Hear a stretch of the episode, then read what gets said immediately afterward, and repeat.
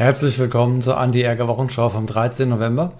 Das Format für alle, wo sich weniger ärgern wollen, weniger oft, weniger heftig und weniger lang.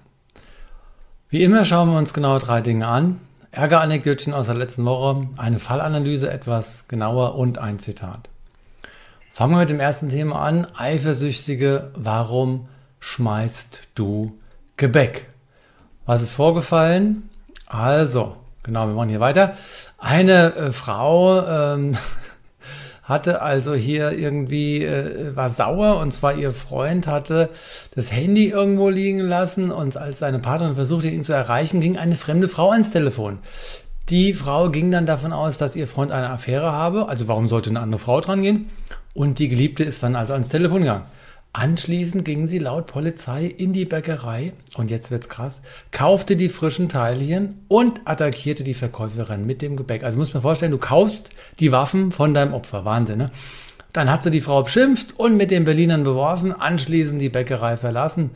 Problem hierbei ist natürlich, wer seine ersten Gedanken nicht kritisch hinterfragt, riskiert, tja, Berlin-Fehler nenne ich das jetzt mal. Oder geil halt auch, ne, die Waffen beim späteren Opfer gekauft. Und sie weiß noch nicht mal, ob sie die richtige beworfen hat.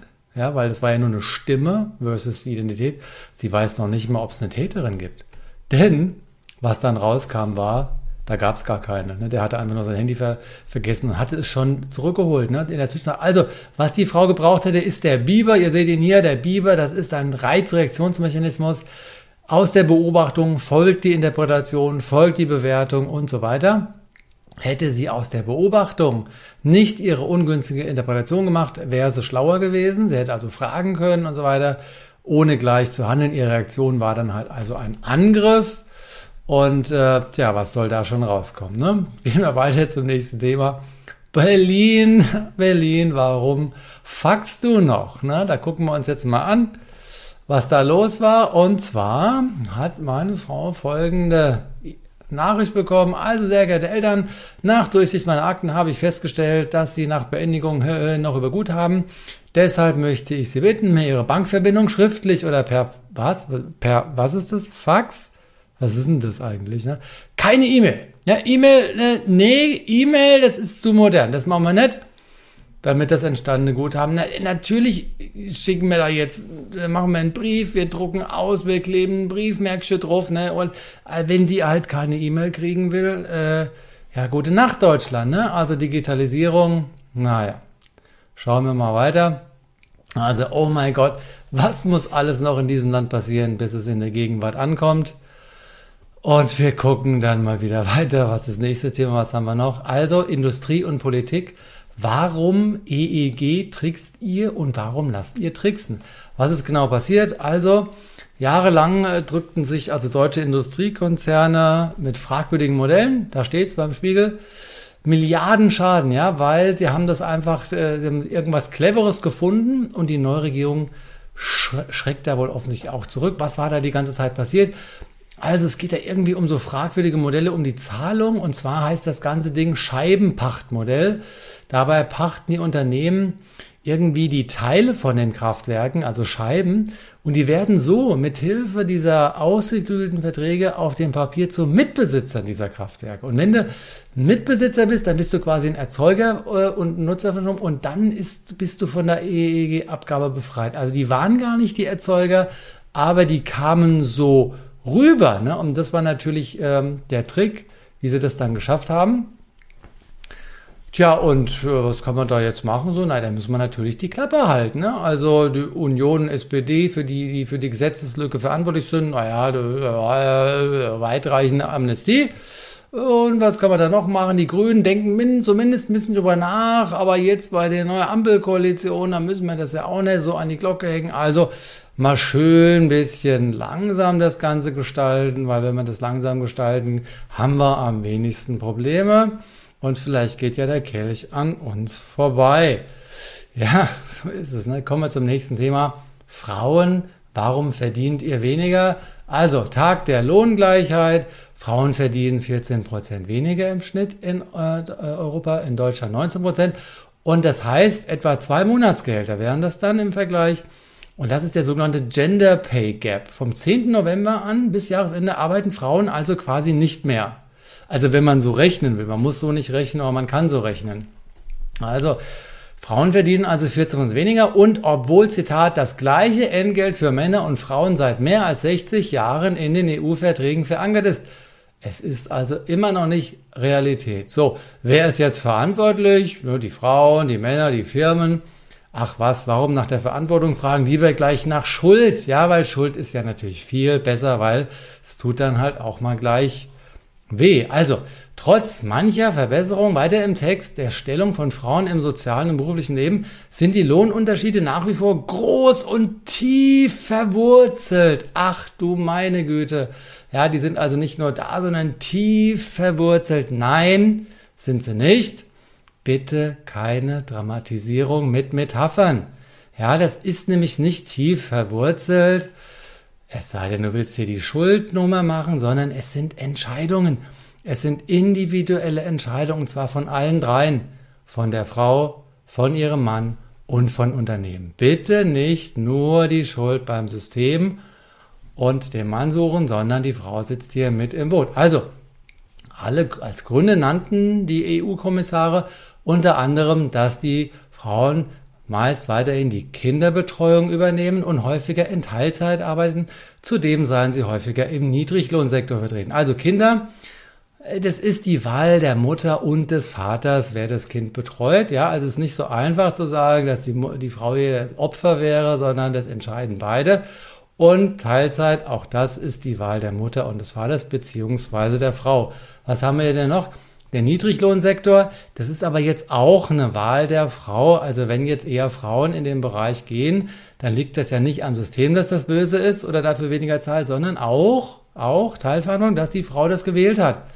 Ähm, nur so fürs Protokoll. Ne? Also es ist nicht so, dass wir hier so eine Opfernummer haben, sondern wir haben hier eine multiple, komplexe Verantwortungsvielfalt. Ähm, also, was haben wir noch? Deshalb, weil und so weiter. Und äh, ist die Frage, was machen wir jetzt damit? Also entweder meh, meh, meh, Manno, böser Mann, böse Politik, super, ja, in Mitleid wälzen oder Mensch, Frauen, hört auf mit der Jammerei, macht was draus, übernehmt Verantwortung und bezahlt einen Preis, weil es gibt halt nicht alles zu haben. Erste Idee, du kannst den anderen die Schuld geben, du inszenierst dich als Opfer und das ist natürlich auch schön, weil du kriegst ja Aufmerksamkeit.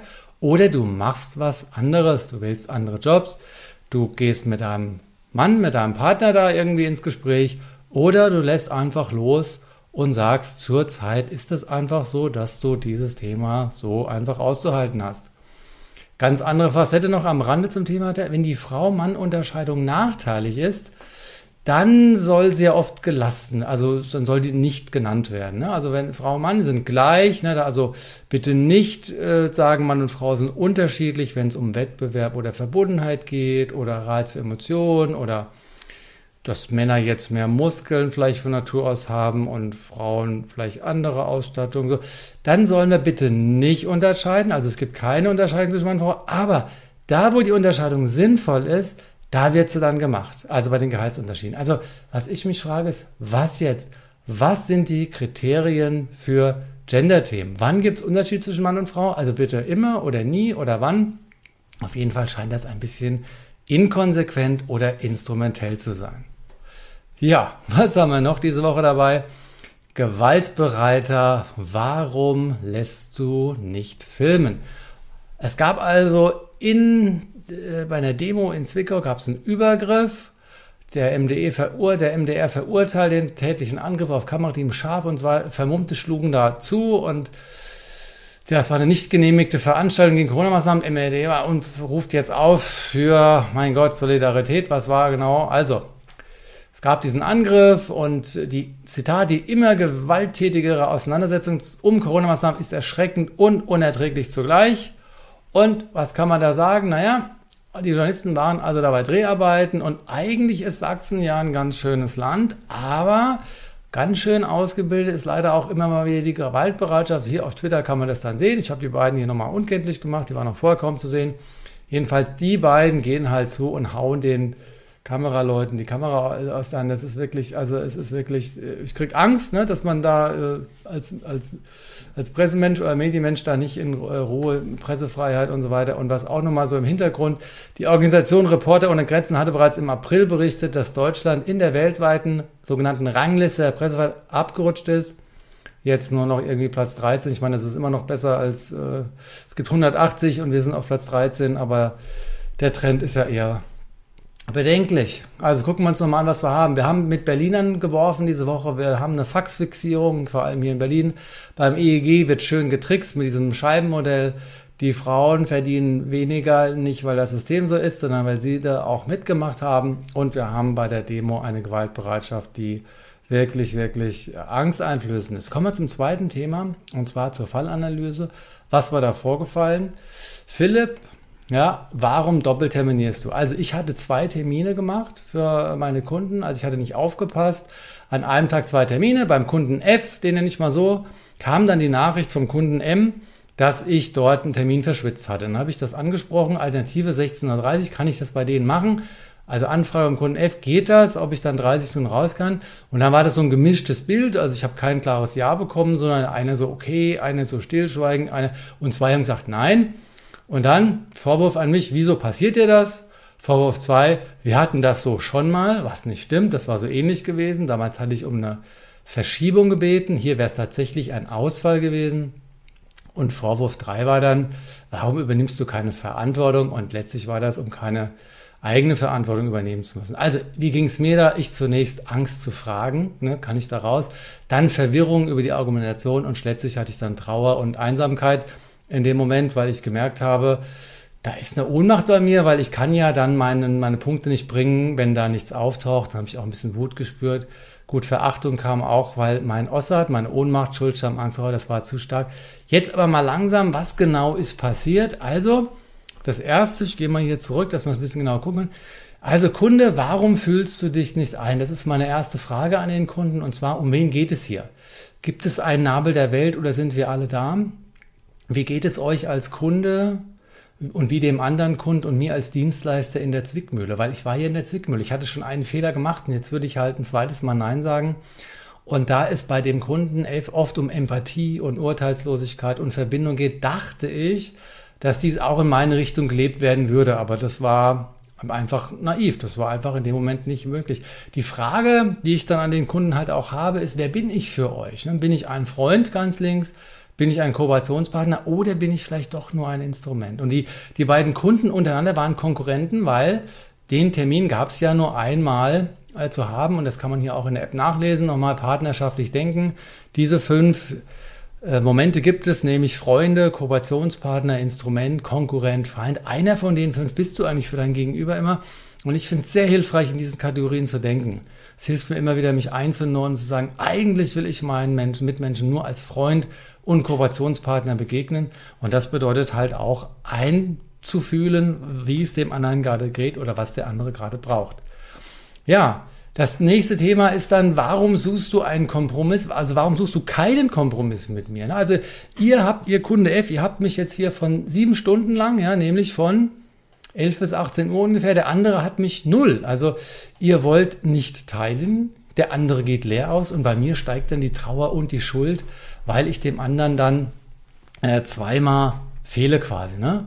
Und das nächste Thema wäre dann, warum scheuklappisierst du der, die Kritik an den Kunden? Weil das Zitat war dann, wir haben dich gebucht, also solltest du heute für uns ganz uneingeschränkt da sein. Naja, und meine Antwort ist, ja, was ist denn mit dem Kunden M? Die haben mich doch auch gebucht. Also beziehungsweise die haben doch auch einen Anspruch, weil ich so doof war. Es letztlich steht und fällt ja alles mit meinem Missgeschick, dass ich beide Termine zeitgleich vergeben habe. Also der Satz, wir haben dich doch gebucht, schließt ja aus, dass der andere mich auch und das halt, hat für mich was mit Scheuklappen zu tun. Dann gucken wir uns das nächste Bildchen dazu auch an. Ich mache es mal ein bisschen größer.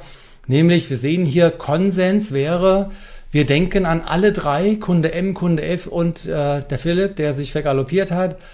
Wenn das nicht geht, machen wir einen Kompromiss. Wenn das nicht geht, setzen wir uns durch. Und das war eine Durchsetzungsmentalität. Ne? Man wollte da nicht teilen, was ist in Ordnung. Durchsetzung ist nicht böse, aber Durchsetzung bedeutet, mich in die Unterwerfung zu bringen. Und bei mir quasi die Schuld dann noch größer werden zu lassen, muss ich aushalten können. Ich war ja selbst dran schuld.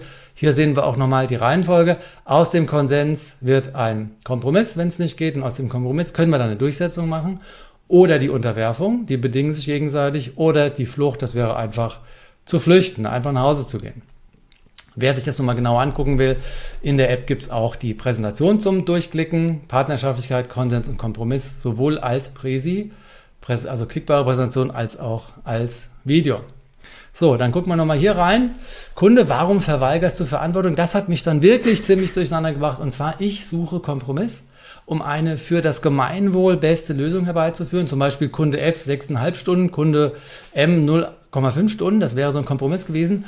Und äh, ich bitte quasi um ein Okay, aber ich kann auch ein Nein einhalten, aber ich lade auch zur Verantwortung ein. Das heißt, die andere Seite hätte dann sagen können, äh, ja, machen wir da nicht. Aber dann wollte der Kunde F nicht in die Verantwortung gehen. Die haben das dann zurückgegeben. Also sie wollten nicht in die Verantwortung gehen zu sagen, nein, wir wollen nicht hier haben, sondern, weil sie dann nämlich sich schuldig gefühlt hätten wahrscheinlich, sondern sie vermeiden das und werfen mir vor, ich gehe nicht in die Verantwortung, obwohl ich das ja genau gemacht habe. Indem ich gefragt habe, bin ich ja in die Verantwortung gegangen. Das ist in meiner Einschätzung Doppelmoral, dem anderen etwas vorzuwerfen, was du selbst nicht lieferst.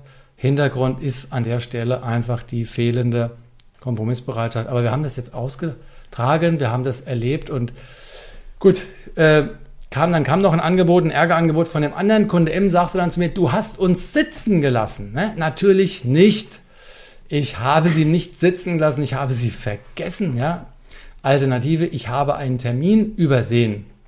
Also natürlich hat der Kunde auch recht, wenn er sagt, du hast uns sitzen lassen, aber so klein wie möglich machen im Feedback, so formulieren, dass der andere zustimmen muss und nicht in den Widerstand geht. Und ich finde Metaphern an der Stelle immer schwierig. Und wenn jemand zu mir sagt, sitzen gelassen, gucken wir uns hier einfach nochmal, da machen wir auch ein bisschen größer, gucken wir uns mal an, was hier los ist. Die 15 Erfolgsfaktoren für gutes Feedback, das war letzte Woche im Newsletter auch drin. Hier das Thema 8, ne, Beobachtung statt Bewertung. Also wir, ja, du hast uns sitzen gelassen, ist keine Beobachtung, ist eine Bewertung und es ist keine Neutralformulierung, sondern eine Reizformulierung. Zumindest kann sie so ankommen, deswegen würde ich das immer lassen. Hier noch zwei Bildchen dazu. Das ist das Thema links Beobachtung, die Videokamera, rechts der Finger nach unten, das ist die Bewertung.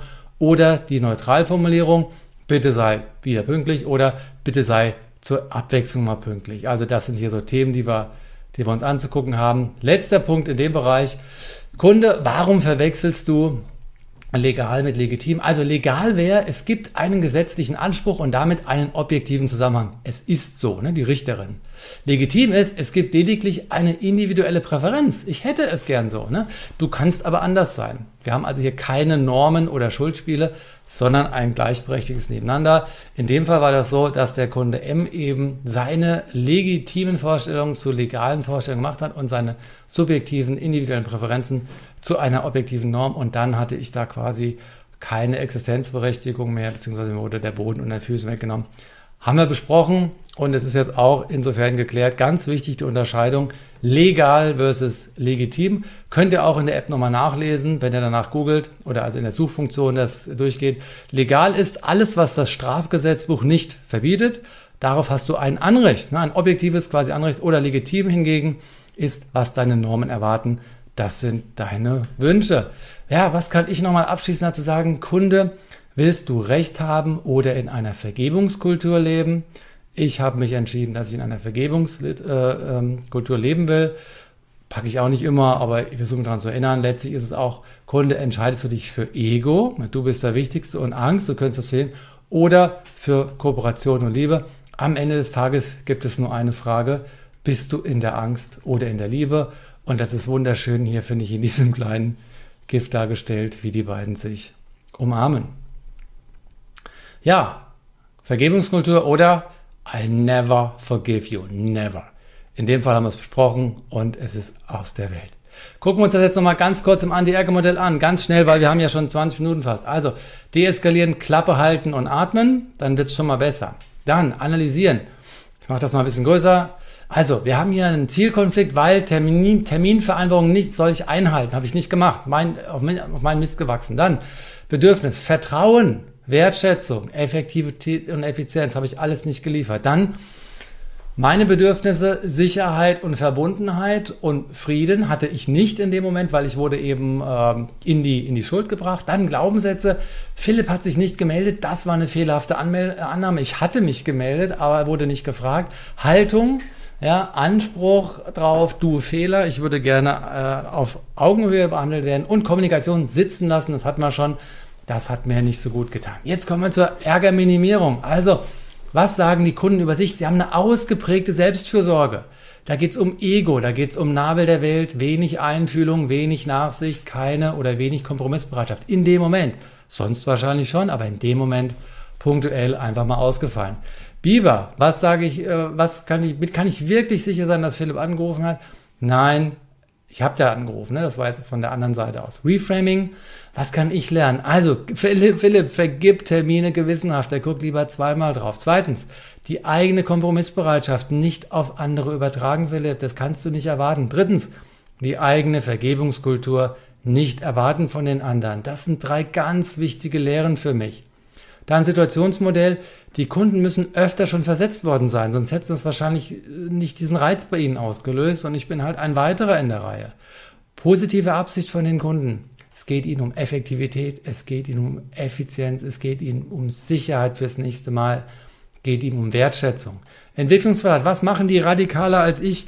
Selbstfürsorge, mein Gott, kümmern die sich um sich. Durchsetzung, Unterwerfung des anderen ist kein Problem. Ich will mich jetzt durch. Und Unabhängigkeit. Sie, sie können sich quasi in dem Moment absolut trennen vom Gegenüber und ihre Ziele verfolgen. Zirkularität, was, wie habe ich dazu beigetragen? Natürlich, die Termine habe ich nicht achtsam vergeben und meine Erwartungen werde ich senken, weil dann bin ich weniger abhängig. The Work habe auch ich irgendwie sowas schon mal gemacht. Ich meine nicht, aber vielleicht habe ich einen blinden Fleck.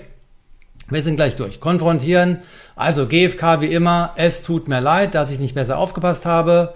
Ähm, und beim nächsten Mal, ich gelobe Besserung, aber Rückmeldung an euch, beziehungsweise und Rückmeldung an euch, wenn du sitzen lassen sagst, dann kriege ich Wut, Ohnmacht, Angst, Trauer. Warum? Weil mir Sicherheit, Wertschätzung, Verbund Verbundenheit und so wichtig sind. Und deshalb bitte keine Metaphern, sondern sag, was du wirklich gemeint hast. Und dann am Ende, wenn der Ärger immer noch da ist, akzeptieren, nee, kann ich nicht. Tolerieren kann ich Ich kann das anhören, aber ich werde nie und immer bei sowas zustimmen. Und im schlimmsten Fall würde ich ein Arbeitsverhältnis beenden, aber auf jeden Fall nicht mit den beiden, weil ich arbeite sehr gern für die. Ja, kommen wir zum nächsten Thema und das ist zum letzten das Zitat.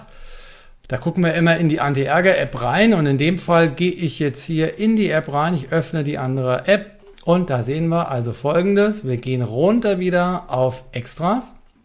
Dann gehen wir auf Medien durchforsten und wir gehen auf Videos. Ach nee, nicht auf Videos, sorry, auf Zitate. Und dann gucken wir uns dieses an. Ich finde, das ist ein ganz großartiges Zitat. Habe ich mich bezogen auf meine Möglichkeiten und Talente vollständig realisiert?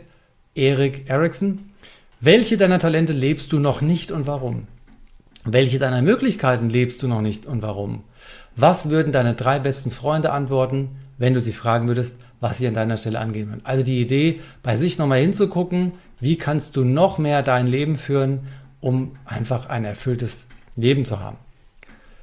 Damit kommen wir hier zum nächsten Thema und zwar war das aus der Zit äh, das Zitatchen. Oh, ich gehe gerade, glaube ich, einen Weg zurück. So, das war der, die, die zusammen, oder man kommt zur Zusammenfassung für heute. Also bei den Anekdötchen. Wir haben uns angeguckt, wie man Berliner schmeißen kann, dass man so eine Faxfixierung haben kann oder beim EEG tricksen kann.